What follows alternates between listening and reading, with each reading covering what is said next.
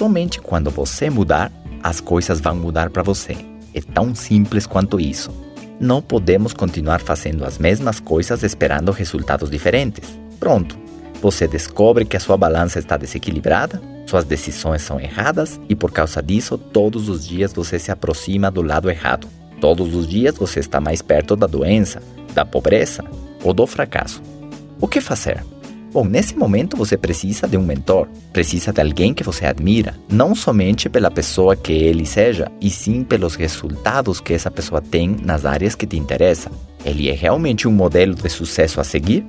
Assim que você achar essa pessoa, você começa a escutar e seguir seus conselhos e suas orientações, pois a sua balança mental está dando a ele melhores resultados do que os seus. E dessa maneira, se para ele ler livros é importante, para você deveria ser importante também. Você tira essa ideia de uma gaveta e coloca numa outra. Se para ele negócio próprio é importante, você corrige suas ideias sobre negócio próprio. Se para ele ganhar dinheiro é importante, você corrige suas ideias erradas a respeito do dinheiro e copia essa nova balança mental. E assim com tudo. Se para ele fazer atividade é importante, para você deveria ser importante também. Imagine essa oportunidade: encontrar uma pessoa de sucesso e modelar a sua balança mental. Fazendo isso, você corrige a sua.